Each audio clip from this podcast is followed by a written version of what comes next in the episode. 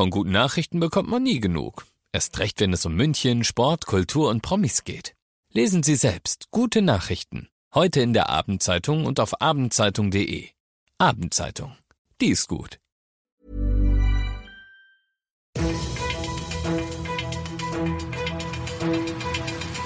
95 5 Charivari. Das München Briefing. Münchens erster Nachrichtenpodcast. Mit Christoph Kreis und einer Sonderausgabe. Alle Zeichen stehen auf Joe Biden. Der Demokrat wird aller Voraussicht nach der nächste Präsident der USA. Herzlich willkommen zu dieser neuen Ausgabe. Normalerweise hört ihr in diesem Nachrichtenpodcast täglich all das, was ihr aus München wissen müsst. Zuerst, heute starten wir jedoch aus gegebenem Anlass in den USA. Denn dort sieht es von Stunde zu Stunde besser aus für Joe Biden. Die Auszählung der Briefwählerstimmen in einigen Bundesstaaten läuft noch immer und Biden hat seinen Gegner Donald Trump zusehends erst ein und dann überholt. Charivari-Korrespondentin Christina Horsten in New York kann man denn schon gratulieren oder wäre das zu früh? Ja, Joe Biden führt derzeit in vier der noch ausstehenden Staaten, in Georgia, in Pennsylvania, in Nevada und in Arizona. Und eigentlich reicht ihm davon schon alleine Pennsylvania zum Sieg. Es sieht also momentan wahnsinnig gut aus für den früheren Vizepräsidenten.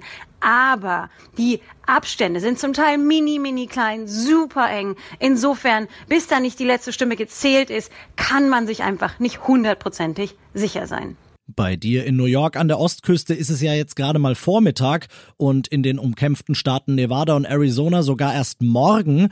Die Auszählung könnte also im Laufe des amerikanischen Tages noch fertig werden und sobald da dann, wie es ja jetzt aussieht, ein Gewinner Joe Biden rauskommt, beginnt dann das von Amtsinhaber Trump angekündigte ganze juristische Hickhack mit Klagen und so weiter?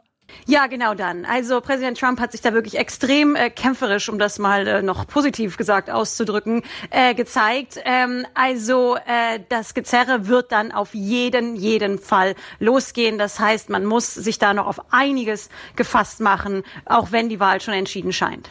Und wenn das dann so kommt, wie wird das gespaltene Land, wie werden vor allem die Trump-Anhänger da mitgehen? Stichwort Proteste und Ausschreitungen. Ja, das muss man abwarten. Also äh, bislang gab es wirklich nur sehr, sehr kleine Ausschreitungen. Ich glaube, alles wird davon abhängen, wie sehr lassen sich die Trump-Anhänger von seinem Getöse mitziehen. Und das wird auch davon abhängen, wie sehr gehen die Medien hier, die extrem auf Trumps Seite stehen, Stichwort Fox News, all diese, wie sehr gehen die mit ihm mit, wie sehr unterstützen die ihn und wie sehr wird das aufgeheizt. Also man kann nur darauf hoffen, dass sich da alle zurückhalten, weil ansonsten, und da warnen manche hier auch schon, könnte das gefährlich werden. Vielen Dank an Charivari-Korrespondentin Christina Horsten in New York. Also, es sieht so aus, als sei Joe Biden nur noch Stunden von einem Wahlsieg entfernt. Was das, wenn er denn wirklich gewinnt, dann im Nachgang bedeutet, keiner weiß es. Ich auch nicht, aber ich hoffe das Beste. Ihr seid mittendrin im München Briefing und weil das so ist, blicken wir natürlich auch in dieser speziellen Ausgabe jetzt noch auf die wichtigsten Themen aus unserer Stadt heute.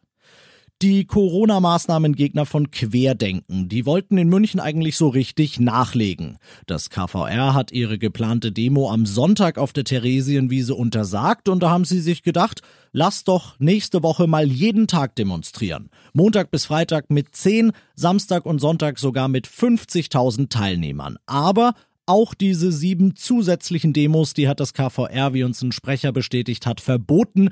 Die Begründung bleibt die gleiche wie bei der ersten. Ein nicht ausreichendes beziehungsweise de facto einfach gar kein Hygienekonzept.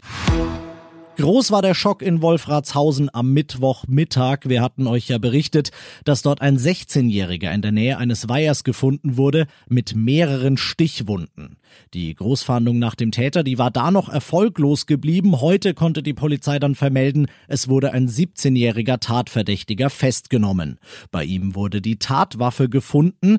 Die beiden haben sich ganz offensichtlich gekannt. Sie hatten ihr Treffen vereinbart und dabei soll dann ein Streit eskaliert sein, so die aktuellen Erkenntnisse.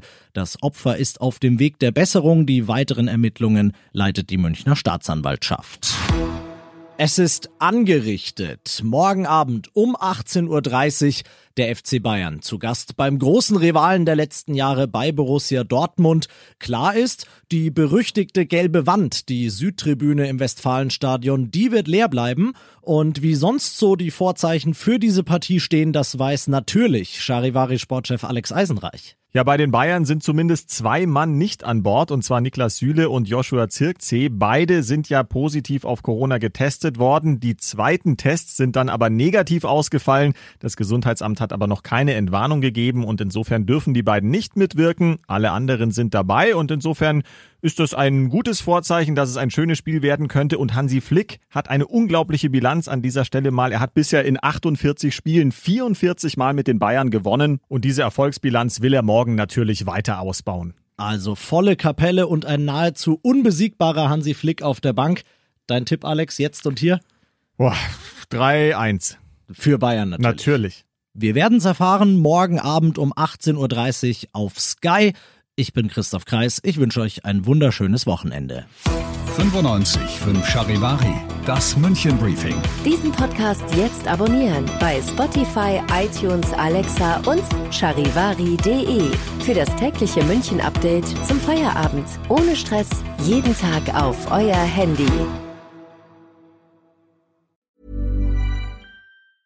Hey, folks, I'm Mark Marin from the WTF Podcast, and this episode is brought to you by Kleenex Ultra Soft Tissues, your ally to help tackle your allergy symptoms this season. I love the change of seasons, but nobody loves pollen and all those other things floating in the air that make you sneeze during this nice weather. Kleenex Ultra Soft Tissues are hypoallergenic and allergist approved, so fight back against watery eyes and runny noses without worrying about irritating your skin. For this allergy season, grab Kleenex and face allergies head on.